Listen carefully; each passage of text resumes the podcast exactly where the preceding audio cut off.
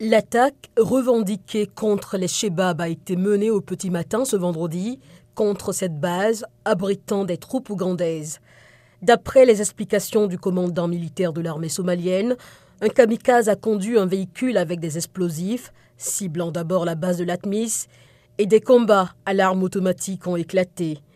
Les terroristes ont été contraints de battre en retraite, selon Mohamed Yero Hassan.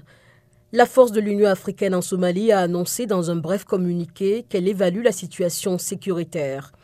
L'ATMIS, qui compte environ 20 000 militaires, policiers et civils venus d'Ouganda, du Burundi, de Djibouti, d'Éthiopie et du Kenya, a pris le relais en avril 2022 de la MISOM, déployée à partir de 2007 pour combattre l'insurrection Shebab. Le groupe affilié à Al-Qaïda combat depuis 2007 le gouvernement fédéral afin d'instaurer la loi islamique en Somalie.